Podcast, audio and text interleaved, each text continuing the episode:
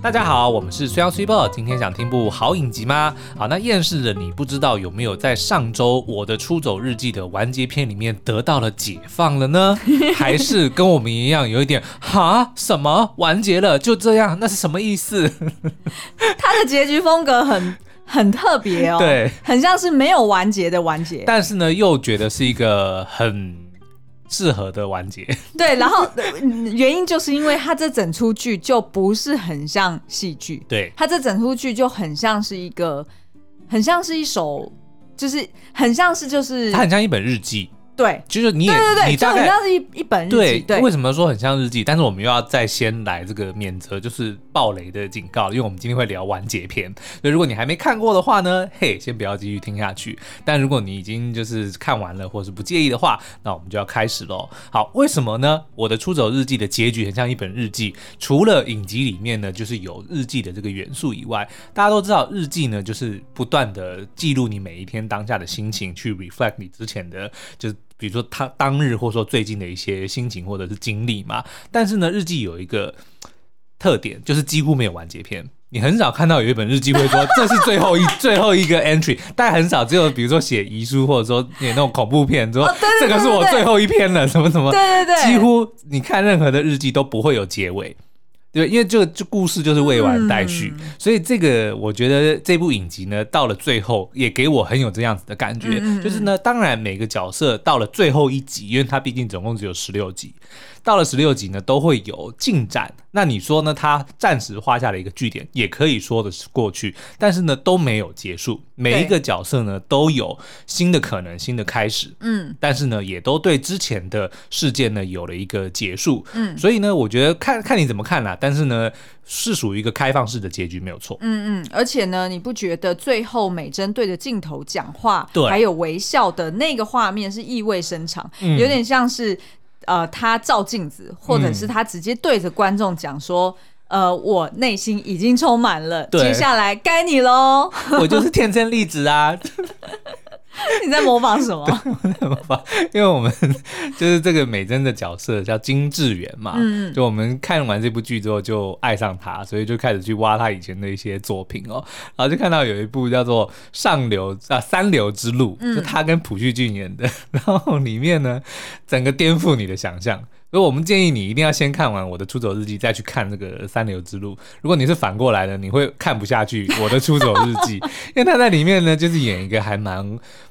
也不能有一点点小厌世，但是相对呢呢活泼很多的一个女孩子。嗯，然后在里面就有各种你完全在我的出走日记里面看不到的表演，特别是撒娇。好，我们先点到为止，我们留到最后来，下次再聊这个三流。好好好，嗯，那所以我们今天呢会是呃第一个大部分呢，我们会先来针针对这四个角色，也就是这三手足。再加上巨先生，嗯、对啊、呃，这四个人的呃完结，或者是他的阶段性的这个就是进展，嗯、来帮大家 wrap up 一下，对，然后并且分享就是他们各自带给我们的所谓解放的心得是什么。然后呢，我们会再帮大家就整理一下说，说那所以这整出影集它。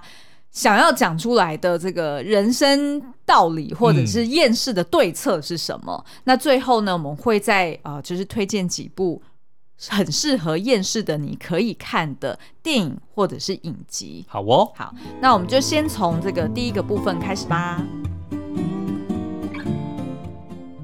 好，那厌世的心情呢，通常有。分好几种嘛，嗯，那其中有一个就是感觉好像是求爱而不可得，就是老是遇人不淑。对，那这这个当然会让自己很厌世，感觉好像是不是我自己很没有价值，嗯，或者是我未来就是会找不到另外一半，找不到幸福了吗？好，那这个最佳的代表人物呢，就是大姐连其珍。好，嗯，那大姐呢，她是一个就是个性比较火爆一点，然后比较 对对对，然后比较冲动一点的一个个性。哦，那他呢？呃，其实大部分的时间你在前面的四集好了，通常你都是听到她不断的在抱怨，对，而且都是拉着她的两个闺蜜在抱怨。欸，可是说实在呢，我觉得这部影集厉害的地方，嗯，而且我们早在那个上一集我们在聊尼采的哲学的时候，我们都有讲到说，其实这三手足啊，他们的行为。并没有太多的改变。你刚刚讲说他爱抱怨，其实他到最后一集他还是在抱怨，是啊，对不对？可是他抱怨的方式变不同了，他他自己的心境的改变哦。但是呢，原则上他的个性是并没有改变，他还是一个爱抱怨的人。嗯、对，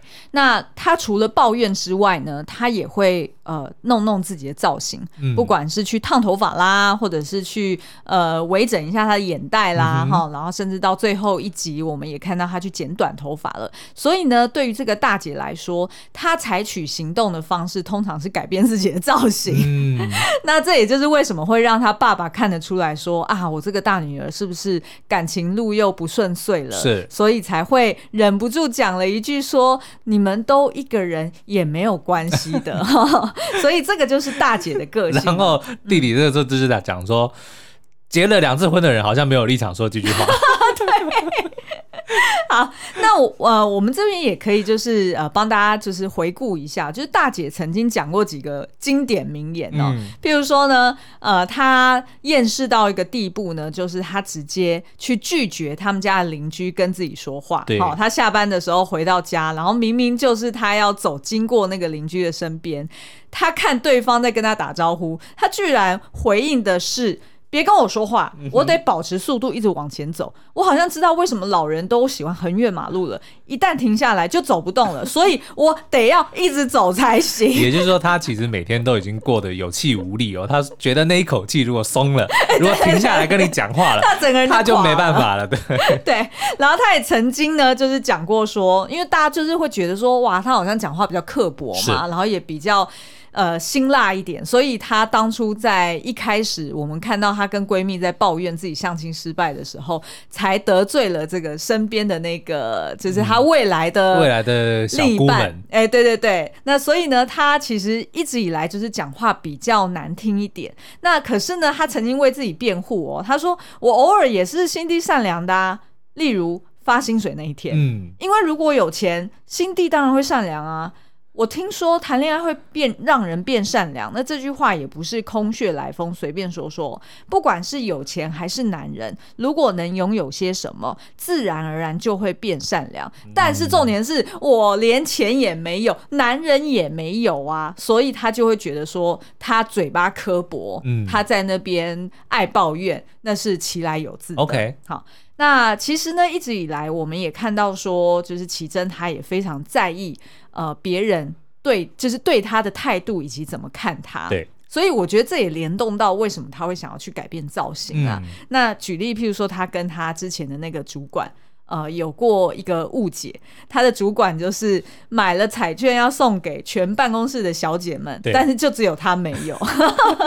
所以他生气的并不是说这个，因为他一开始的理由说，为什么这些办公室的女人们都前仆后继的要跟这个男主管在一起，或者说要交往哦，你们就这么没价值吗？嗯、但是后来讲了半天。最最不高兴的原因是因为自己从来都没有收过那个彩券礼物哦。嗯嗯，其实我蛮喜欢那个主管的，甚至我都一直觉得说，哎，他其实我曾经也有一度觉得他会跟大姐在一起，他如果跟奇珍在一起。还蛮好的，而且他最后其实是真心的在关关心的奇珍，而且奇珍其实也给了他很多的启发，对。对不对？就看来好像这个这个男主管，哎，他可是。这个桃花一朵接一朵，嗯、看似都是无缝接轨，就是都、嗯、都有很多的爱情在他的生活里面，但是他似乎也没有想象中那么开心，是，然后反而是看到奇珍在这个情路上跌跌撞撞，嗯、他反而从中得到了一些启发。哎、欸，我觉得啊，他跟奇珍其实有一点急。就是有一点是对立面，嗯、因为奇珍呢是以忠贞为名，对对吗？就是大家还记得，如果老公的头断掉了，他是会去接的。对，我是会去接的人哦，我不是那种会逃跑、逃跑，或者是我也不是吓到昏倒的女人哦，我可是会勇敢、坚毅接的女人。对对对，所以对他而言。他跟这个主管刚好是相反，嗯、因为那个主管就是就像刚刚苏阳讲的，一直都是花心大少的形象，然后感觉也是一个换一个。哦，我们要跟他。证明哦，他不是花心，他永远在谈的时候都很专情。没错，他有这样讲，他是一段接一段都不停的。是是是，对对对，所以其实某种程度就是他也在奇珍身上看到，哦，原来为爱执着是这么一回事。所以其实呃，后来呢，奇珍的确也是从这个主管身上得到了蛮多的启发，然后呢，最终哎，也的确顺利的跟泰勋在一起了。那其实呢。我觉得这边编剧很巧妙的地方，就是他并没有交代有情人终成眷属，然后他跟呃，就是奇珍跟泰勋未来终究就是哦、呃，会获得呃，就是会结婚，然后就获得很很顺利的自己成家立业。他并没有这样安排，因为现实的确不是如此。嗯，为什么呢？因为泰勋的家里面比较复杂一点，他有两个姐姐。然后再加上他的女儿也呃，就是即将进入青春期，所以他一个人要。顾及到这三个女性的心情跟想法，哦、光是想象我就受不了。真的，所以其实他，然后再加上因为泰勋的个性本来就是比较内敛，嗯、然后比较温吞一点，然后他也非常在意他女儿的感受，所以他也不敢轻易的要去呃娶其真，即便两个人的感情到后来其实蛮稳定的。所以其实他们还曾经有一度讲好说，那要不然就等我女儿过了成年二十岁，对，然后我再来娶你。但是我都五十岁了。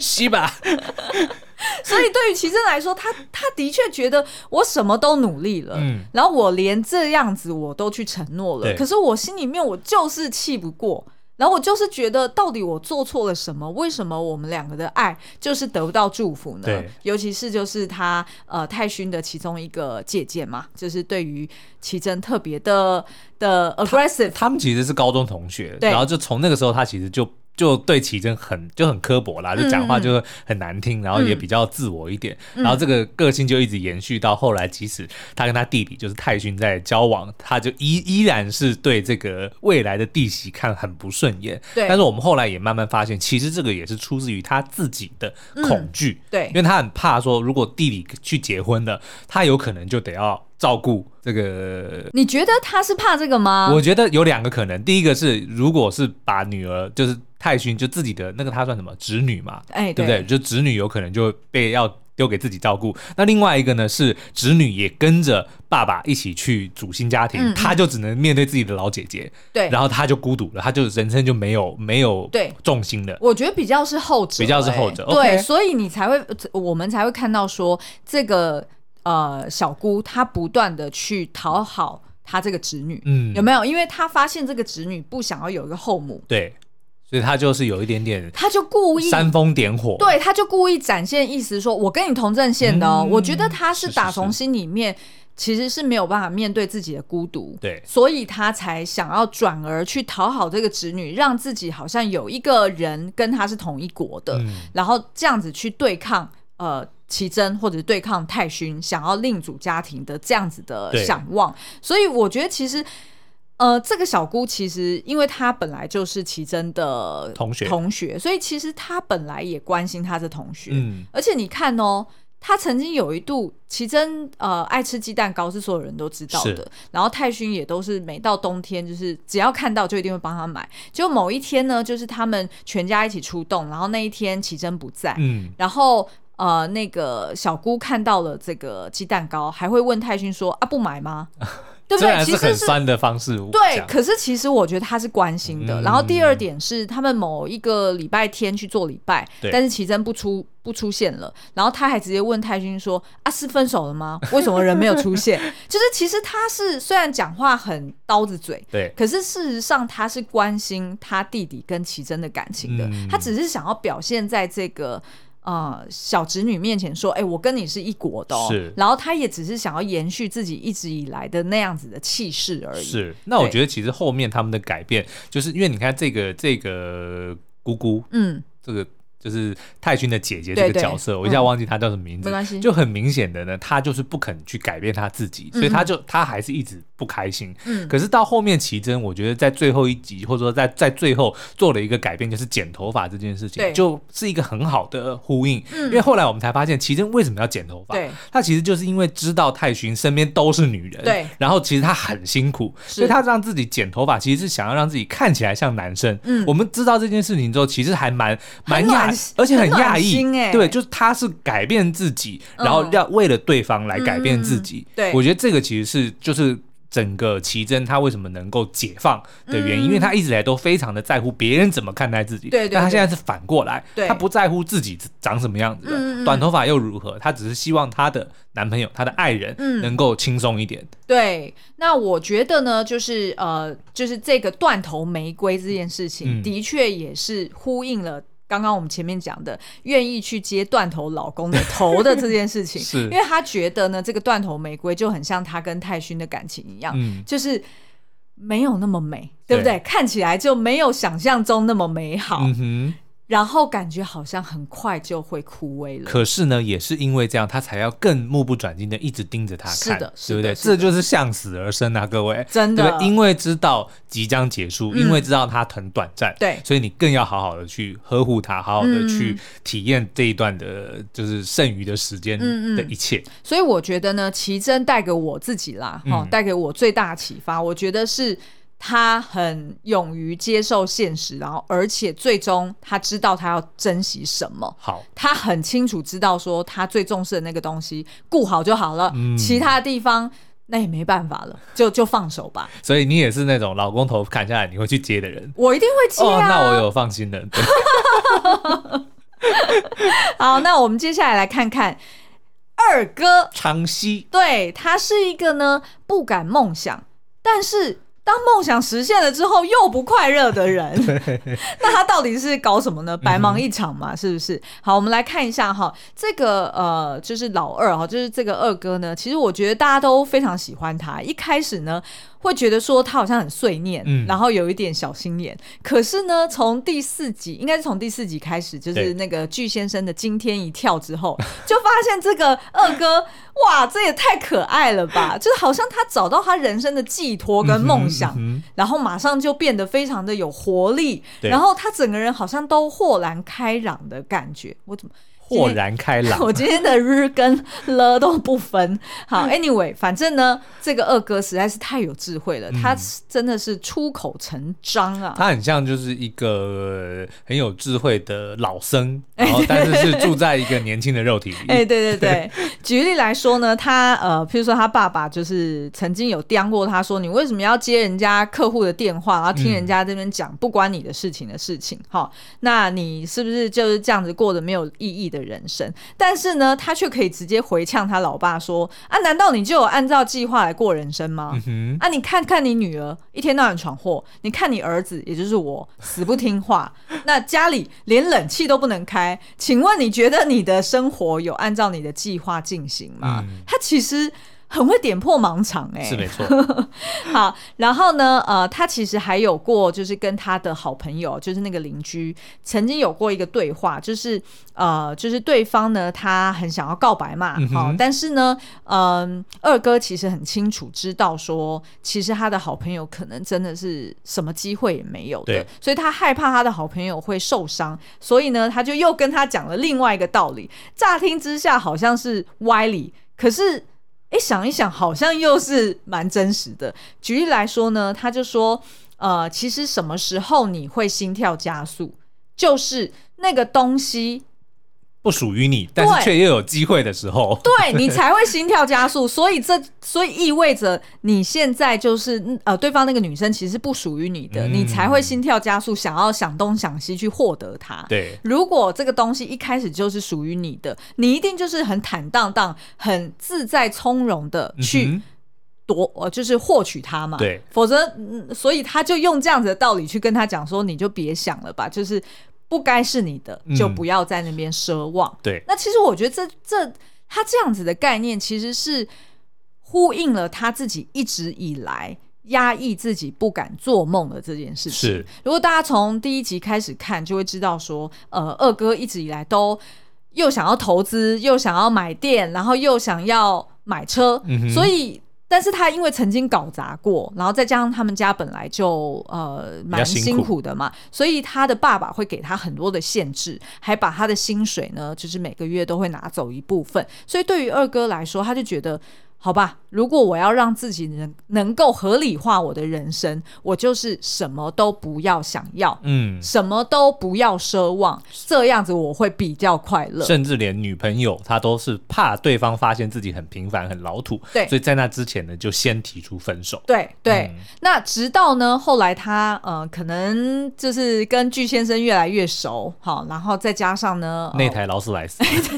重新燃起他心中的一团佛。对对对。而且你还记得他跟这个呃巨先生要询问，嗯，就是这个车钥匙是不是真的有这台车的时候，他还 他还拉低自己的标准说，等等等等，你先不要直接回答我，如果真的没有这台车，请你就告诉我你有，只是现在没办法给我开而已，拜托不要打破我的梦想。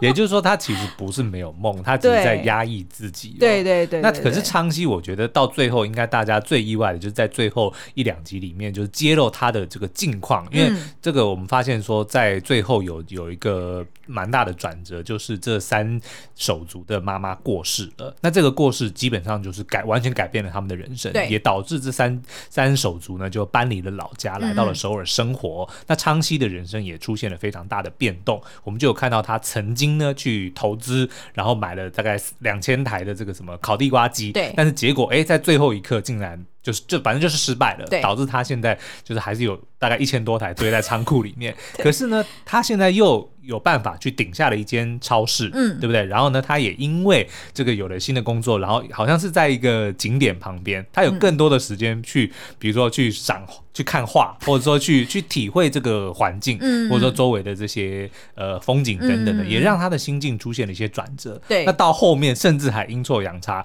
让他开始学，走上了这个礼仪。那怎么？应该是礼仪师、送行者吧？就是礼仪师哦，也算对对对对的的这个课程哦，嗯，我们就觉得，哎，他的人生怎么会出现这么奇妙的转折？嗯嗯，对。但是我觉得其实也是出自于他心境的改变，因为你看他一直都，我们都看到说他。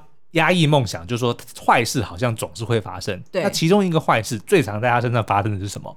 身边总是会出现有人死掉，而且都是他亲近的人，嗯、比如说他小时候爷爷奶奶，对、嗯，他的妈妈、嗯，然后他的那个呃女朋友就贤雅的老公，其实这些人呢，都是他在乎在意的人，都是在他的面前死掉，然后都是他送走，就最后一刻跟他们见面，嗯、所以他其实一直以来对这件事情有一种说不出的感觉，嗯，因为大部分的人都觉得说，我我我。人家最后一刻就是我是送走他那个人，其实是有点抗拒的。嗯、对，可是他到后面却。慢慢的理解到说，那个 moment 就是在人家死亡的那一刻，嗯、如果能够陪伴着那个人的话，嗯，其实是一个很大的安慰。嗯，对那个人来说是一个很大的安慰。嗯，那如果你能够转念去这样想，说你让一个人在最后的时刻是安心的，是不害怕的，是没有遗憾的离开的话，嗯，其实你自己的心里也会也会得到安慰跟得到感动。嗯，所以当他接受了这件事情之后，所以他才在最后为什么他误误打误撞走进了那个礼仪师的课程的时候，他一开始觉得，哎，欸，我为什么会在这边？可是当他听到老师在讲这个生命最后一刻的时候，他就跟他过去的人生做了连接，他才明白到这件事情原来是这么的重要。所以这件事情反而是上天对他的恩赐，是给他这个机会去跟这些他心爱的人。道别，嗯，因为很多人其实是没有这个机会的。对，你看那个爸爸，嗯、他妈妈死掉了之后，他爸爸没有没有时间跟他说再见。是啊，这个我相信是很多人。你自己想象，如果你今天结婚，如果今天是我们好了，对，我们如果在过世的那一刻，对方不在自己身边，嗯，那个真的是很大的遗憾。对啊，对不对？可是他自己却可以跟妈妈，就是最后一刻是由自己，嗯，对不对？所以我觉得这个。啊，这个我觉得这个他把这个尼采的哲学真的是藏得很好，因为尼采在讲说永劫回归这件事情，嗯、就是在讲说你人生走的的痛苦跟跟这些不好的经历，其实是会不断的重复，就像这个昌熙一样，他会不断的遇到心爱的人在他面前死掉。对，可是呢，当他转念之后，嗯、这个东西其实他想要的，因为这个机会反而对他来说是是很难得的，他反而可以跟心爱的人好好的道别。嗯，就是他张开双手去。欢迎这个大家觉得可能是很不好的一件事情，嗯、那这样子一转念，他其实完全这件事情就不再对他来说是一个痛苦了。嗯，而且我想要补充两点哦，第一个就是说，呃，昌熙呢，他的人生经历其实跟我们我们一般人来说其实很像，嗯、也就是说，我们常常去渴望一个不可得的东西，对。就是因为在渴望的过程中，你一直没有办法拿到。嗯，不管是昌西他想要在他原本的总公司升职，或者是他想要顶让一间店，对，就基本上这件事情，当他不可得的时候，他会很低落、很难过。然后到最后，你看，连就是地瓜烤地瓜鸡这件事情也失败，他一定就会觉得说，好像我做什么事情也都不会有一个。好像就不会成功，嗯，所以一定都会觉得说，那所以我自己就是这么失败的人吗？我就是一个这么无能，或者是我就是一个平凡的小人物嘛？就是会因为这样子而贬义自己，然后觉得好像所有事情我都无法获得。可是我觉得反而是，就是昌西他经历了这一切，也就是那一切，当他就算是某种程度是有。曾经有做过，有获得，他也也会发现说，那个那些他渴望的东西，最终带给他的那个快乐，可能不一定是他想要的，对，或者是带给他的快乐，可能是另外一种面貌。所以，唯有自己全部走过一轮之后，嗯，他最终才会珍惜最后他获得的这个。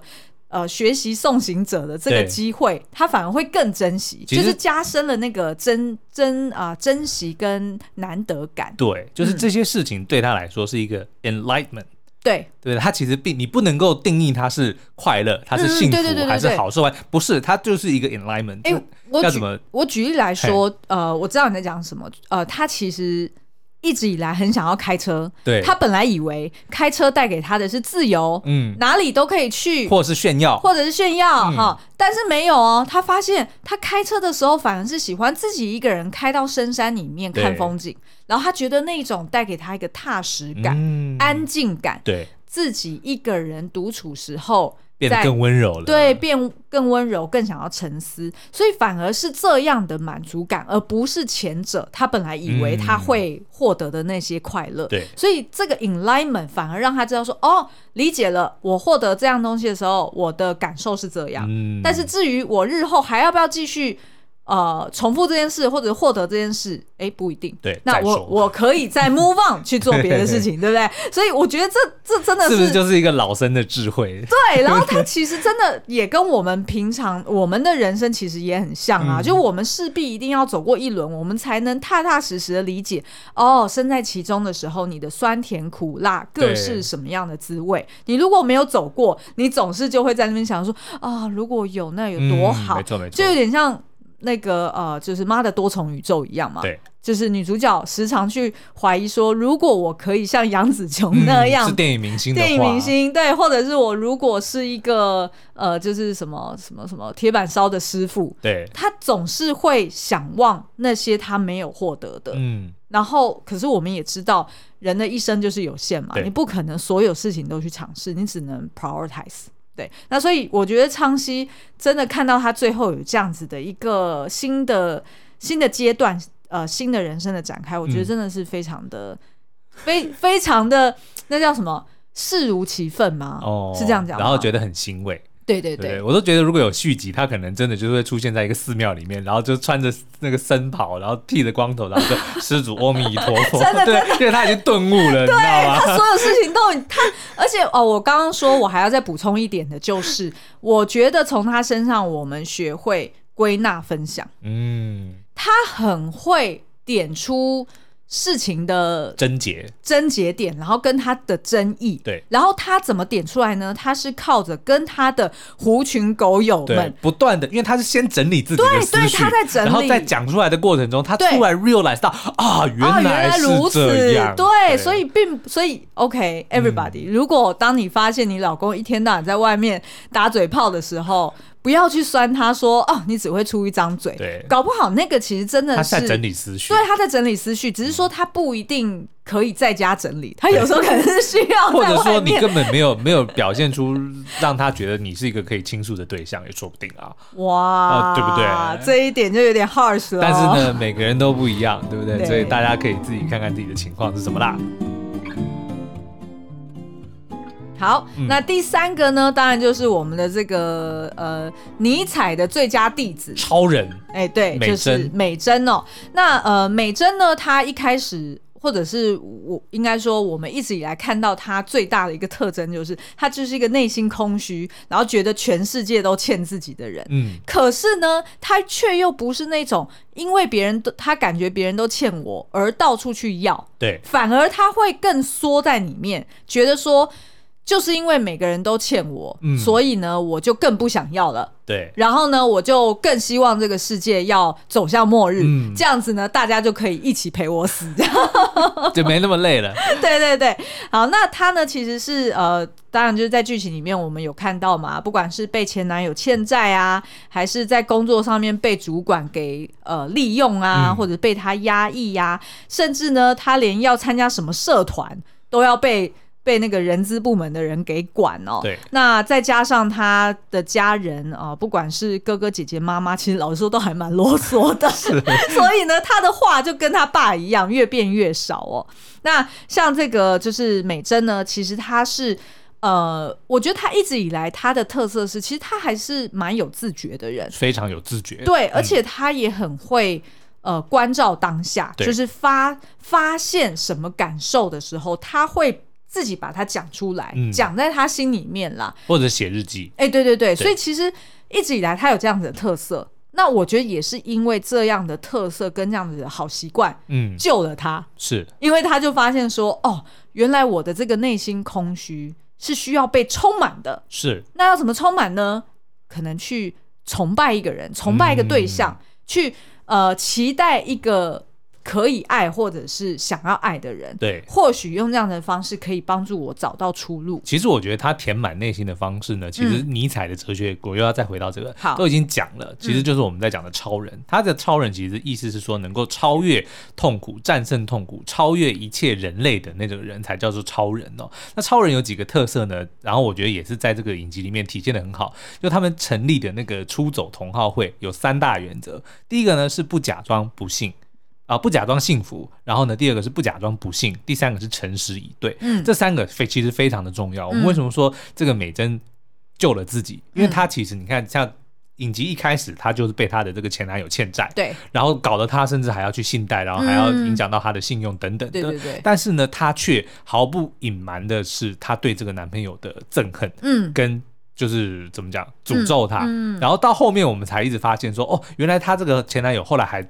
又出现了，对。可是他甚至美珍还还有一个很奇怪的这个心态，他还希望说这个男朋友不要还他钱，对，这样他才能够有一个可以诅咒的对象，嗯，有一个可以发泄的对象。我觉得这其实真的是一个很了不起的一个心境。可是呢，我觉得这样子的心境，老实说，我也我其实有一点难投射，嗯，因为像我的个性就是别人欠我的，我一定要讨回来，啊，是，就是我没有办法。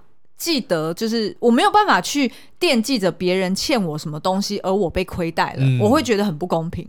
可能就是我的水星还是什么其他的星都是天秤座的关系，所以我我很要求公平这件事情，我那一口气一定要出哦。那其实美珍其实也有一度，呃，她要去到她的前男友的婚礼上面，嗯，去跟他要钱，但是没想到呢，就在那个。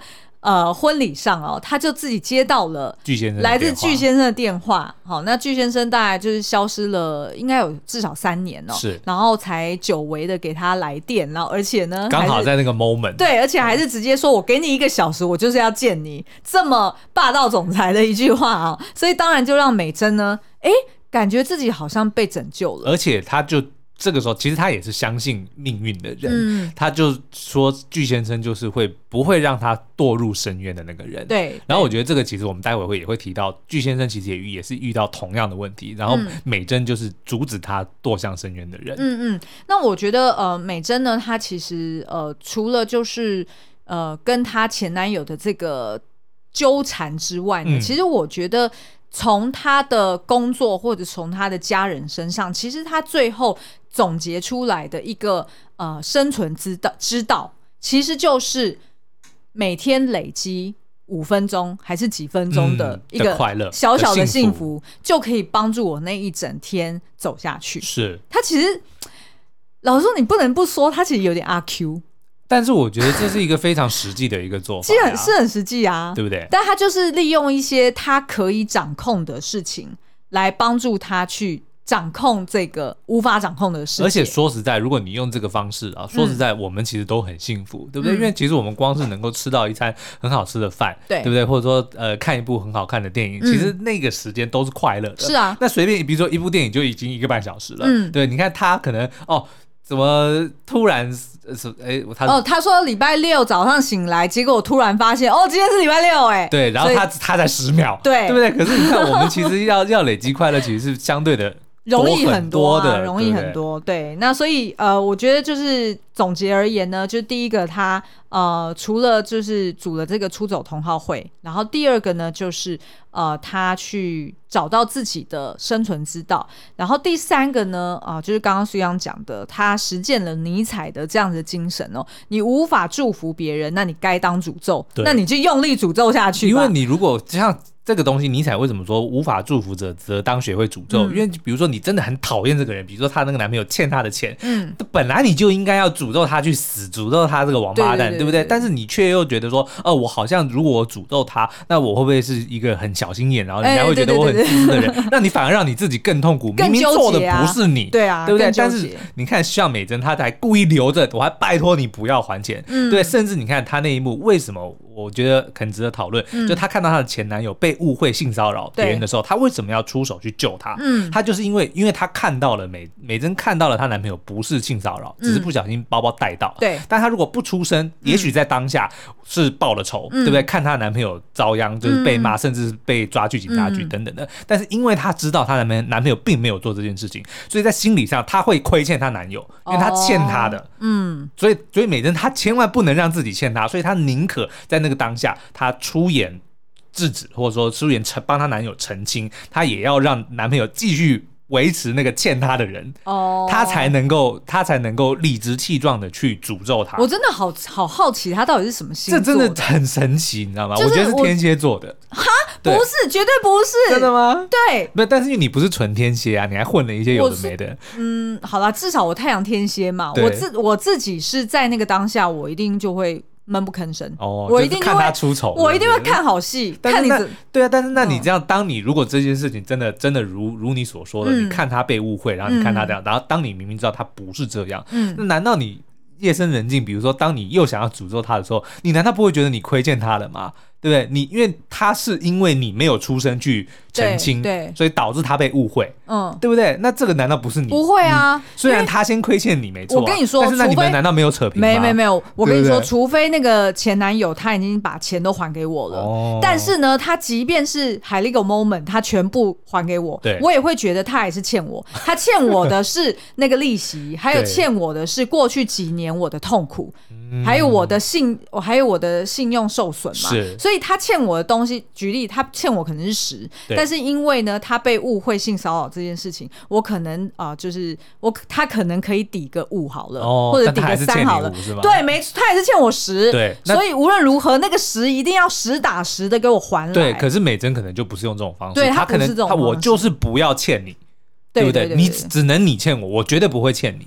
对，他是用这种，他是很决绝的一个人。对对，嗯、但是我觉得他对巨先生呢，又没有那么决绝，所以他就很诚实啊，因为他就是爱嘛。是，对啊。譬如说呢，他对巨先生，即便巨先生喝酒喝成那样哦，嗯、我觉得美珍真的很酷，他呃。巨先生跟他讲说：“哦，我不管清醒的，还是说我就是觉得疲惫的时候，我都喝，然后什么一早就开喝，怎么样怎么样。可是那时候美珍呢，她不是像一般的这个女朋友，你怎么这样不爱护自己身体啊？对对对，你干嘛喝？不不不，呃，一般人会这样子。可是美珍居然直接用好奇的口吻看他说：哇，一早就开喝的人很少见耶。”就是呃呃，好像听说呃，就是酒鬼们啊，通常至少早上都不会喝酒的。嗯，就是他反而是用这样子的方式去跟他聊说。那为什么你会一早就想开喝呢？嗯、然后反而因此而更得到了更多巨先生他的秘密，或者是他真正的心情是什么？我觉得这个呼应刚刚那个，嗯、他为什么不愿意出？呃，他为什么会愿意出出面去替他前男友澄清？嗯、我觉得是同样的，嗯、他不希望对方的行为是受到自己的影响。哦，你知道吗？他想要把它切割开。对，因为如果他去规范巨先生啊，你不准喝酒，你不准怎么样？那巨先生如果因此改变，嗯、那是因为他做了某件事情，OK，对不对？那所以就、哦、就不是出自于，就他不希望被牵扯进去。Okay, 不是说他不在乎巨先生，嗯、而是他不希望巨先生的的行为是因为他的某一个行为而做出改变。嗯、因为这个东西其实强扭的瓜是不甜的，哦、对不对？我不让你喝酒，那你、你会怨恨我，因为是你不让我喝的，哦、对不对？那所以总有一天到，因为这个酒瘾不是这么好戒的嘛，是是是。所以那到最后爆发的时候，他还会怪美珍说：“你当初是你不让我喝的，是你害我的。哦”对不对？所以他可能就是因，我觉得这是一贯的，嗯，一贯的做法，就是他他不让自己成为这个恩怨里面的一个一个一个哦一个因子，对，哦，他等于这样子可以明哲保身，我觉得是，我觉得是，哎，这样子也蛮妙的、哦。对，他不是不爱具先生，但这就是他一直以来的行为。哦、嗯，而且那这样子可以跟具先生在一起，真的只有美珍，真的。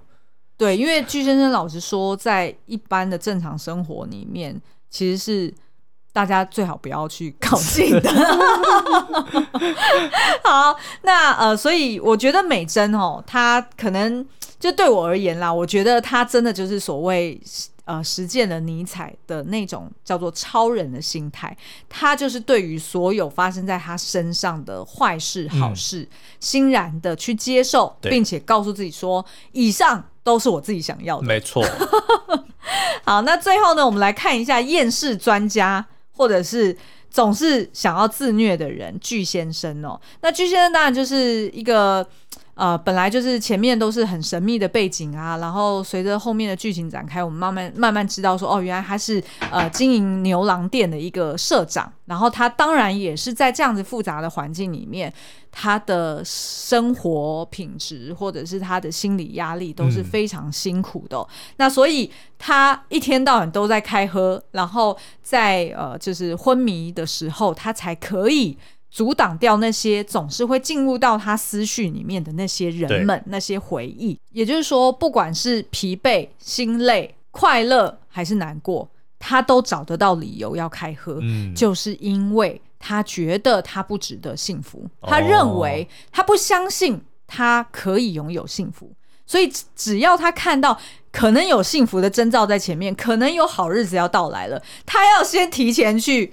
砸毁他，嗯，因为他比那个昌戏还要更 还要更，更激烈一点，更激烈一点，对对对，因为他就觉得说，哦，我要先惩罚我自己，才会让那个最后的不幸没有那么不幸。对，但是没想到呢，他就遇上了美珍，嗯，就是这个，就怎么讲，他他有点像是一团棉花，对不对？就是你看，就是比如说，你看你拿针戳他，那你拿针戳棉花，那棉花也只是就是就是承受了这个。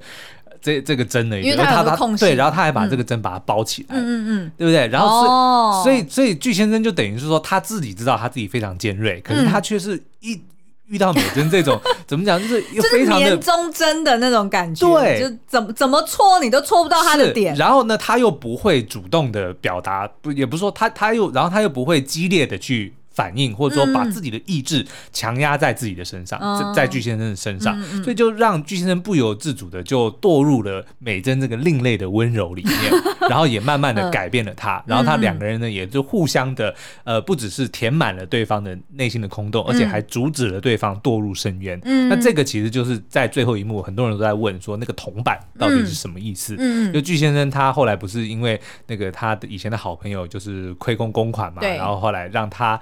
就是得要得要自掏腰包，得到得要自掏腰包。那他出出去的时候，就回家拿钱。对，我们首先说那个钱，他应该是为了要他，为了要帮他那个朋友去还债。对，所以他才打了那通电话，说我从从现在开始每天呢，就是。你就反正你就是记得我，我会好好招待你，对，我会好好招待你。他就学美珍那个样子，对对对，你就是我这一辈子要诅咒的对象，对对对，你就给我承受吧，对，对不对？然后可是呢，他会帮他还这个债，因为他、嗯、他就等于说让这个男的，让他这个以前的朋友成为了他日后的一个 心灵的某一种的寄托，是对，而且他是就变成说这件事情是他要的，而且这个人重点是。这个他恨的人是唯一一个还活着的，是对不对？其他都死了，因为以前的其他都死了呀，他也没办法。对，可是呢，到后面呢，就当他又去买酒的时候，他从那个口袋里面掏东西的时候，掉了一个铜板。对，那本来是以为会掉进那个下水道里面，当他走上去看的时候，哎，发现他竟然一半停在那个那个铁条上面，所以就就停住了，就没有真正掉下去。那这个其实就是呼应了我们前面在讲的，因为美珍曾经有。讲说巨先生阻止他掉堕入深渊，对，所以也就是说他那个时候应该是想起了梅珍，嗯，所以他就把那个酒送给了嗯那个路边的乞丐，就去害别人。嗯、对，没错，我也觉得他怎么可以就这样子？你应该去 丢垃圾桶嘛，你害人家，人家都已经要戒酒了，你就去。你就去杂货店退一下 会怎么样？对不对？那但是反正那个意思呢，应该就是巨先生应该会开始戒酒，嗯，但是呢，他还是会继续他的人生。可是我觉得啊，这边我有一个点，我觉得蛮妙的，就是呃，铜板。这样子滚，嗯，然后滚到这个下水沟的这个盖子上，盖子上，基本上呢，它不掉进去的几率应该是比较偏低一点，对不对？那他应该就会想到说，好，就算是我怎么再怎么不幸好了，就算是大部分这世界上大部分的人都在受苦好了，终究还是有小小小小的几率，我们能够拥有那一点点的幸福，那，那一点点，对，那一点点的快乐，嗯、那。那我何必又要自亲自毁了这个快乐呢？对对，所以我觉得另外一点就是，也呼应了他跟美珍在搭捷运的时候，每次经过都会看到一个看板，嗯、上面讲说：“今天你会有好事发生。”对对对，对也就是说，你总是要让自己有个信念吧，至少你有个微小的信念说，说总是有那一点点的好事，我不需要去亲手毁了它。嗯、所以我觉得他最终教会我们，就是说。呃，你重新相信，对，重新相信这个这件事情就是踏出成功的第一步。然后你是值得幸福的，重点是呢，这个幸福你不需要去追逐别人眼中的幸福，嗯嗯，对不对？你不用说哦，我一定要像别人一样，什么开好车，然后住大房子，或者是怎么样，你就是找到属于你自己的幸福，嗯、你就会发现其实真的事情没有那么的糟。对。举例来说，他每天照镜子，他一定就会觉得很幸福啊。我怎么那么帅啊？对啊。好了，好，总结我的出走日记呢，它教会我们几个厌世的对策哦。嗯。第一个呢，不管是哪一个角色，你都会发现。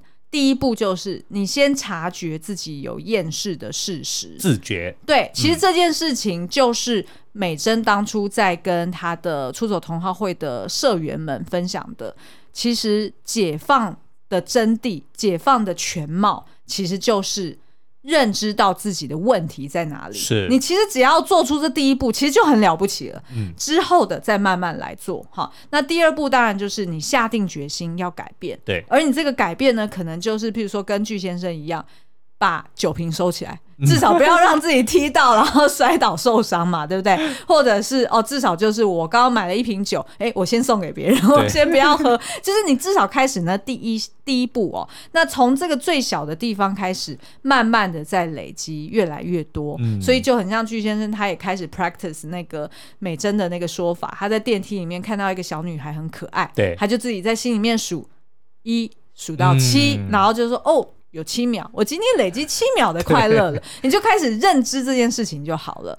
好，那呃，最后呢，我们也想要推荐几部厌世的你可以去看的电影或者是影集的清单哦。嗯、那因为时间的关系呢，我们就不仔细的去呃诉说这些剧情了。但是大家这个呃廉价可以找来看看哦。譬如说呢，同样这个啊、呃，就是我的出走日记的编剧朴海英，他之前的作品。我的大叔，嗯哼，好，然后还有我们刚刚推荐的金智媛，他在二十四岁的时候，哎、嗯，他现在二十九岁啊，哈对，他在二十四岁的时候拍的那个《三流之路》，哦，超好笑，非常的可爱，哈。然后呢，再就是我们之前多次介绍过的《灵魂急转弯》，嗯哼。里面的那个 Soul 21，对对不对？他也是什么事都不想做，然后也不想投胎，他够厌世。但是他是因为做过了所有的事情都觉得无趣哦。但是所以如果你能够先做做完所有的事情，你再来厌世也不迟，对不对？然后呢，再就是我们在 Netflix 的呃，就是上面有推荐过，推荐过第一季跟第二季，是不是？嗯、现在有上第三季了，就是光谱上发现爱。哦，现在不是第三季，它是美国版哦，它是美国版。片对，之前那个是国外片，然后这个就是美国片。这个影集超级超级好看，然后请大家去看之后也来 Apple Podcast 留言告诉我们有没有想要我们特别来解析第三部，呃，就是这个呃美国版的，我们超爱。是好，然后再来呢，苏央自己要推荐的就是《阿甘正传》跟一堆的美食节目。没错，就这些东西就是让我看了之后呢，我连要数快乐的秒数都会忘记的东西。对，因为就是一直快乐。好，那我就把这个就是这些片单都会写在我们的文字说明栏里面哦。那如果大家对于我的出走日记还有兴趣，想要听我们聊更多的话呢，呃，除了在 Apple Podcast 底下留言之外，呃，也欢迎你可以去到我们的呃，就是 Podcast 前面去找呃两百九十二集、两百九十三集，然后还有三百零二集，我们分别都用不同的切角去聊过我的出走日记。嗯哼，好哦，那所以接下来今天是长周末的开始，嗯、就祝福大家有一个非常愉快的端午节。好，那今天的节目就到这边，我们下次再见喽，拜拜，拜拜。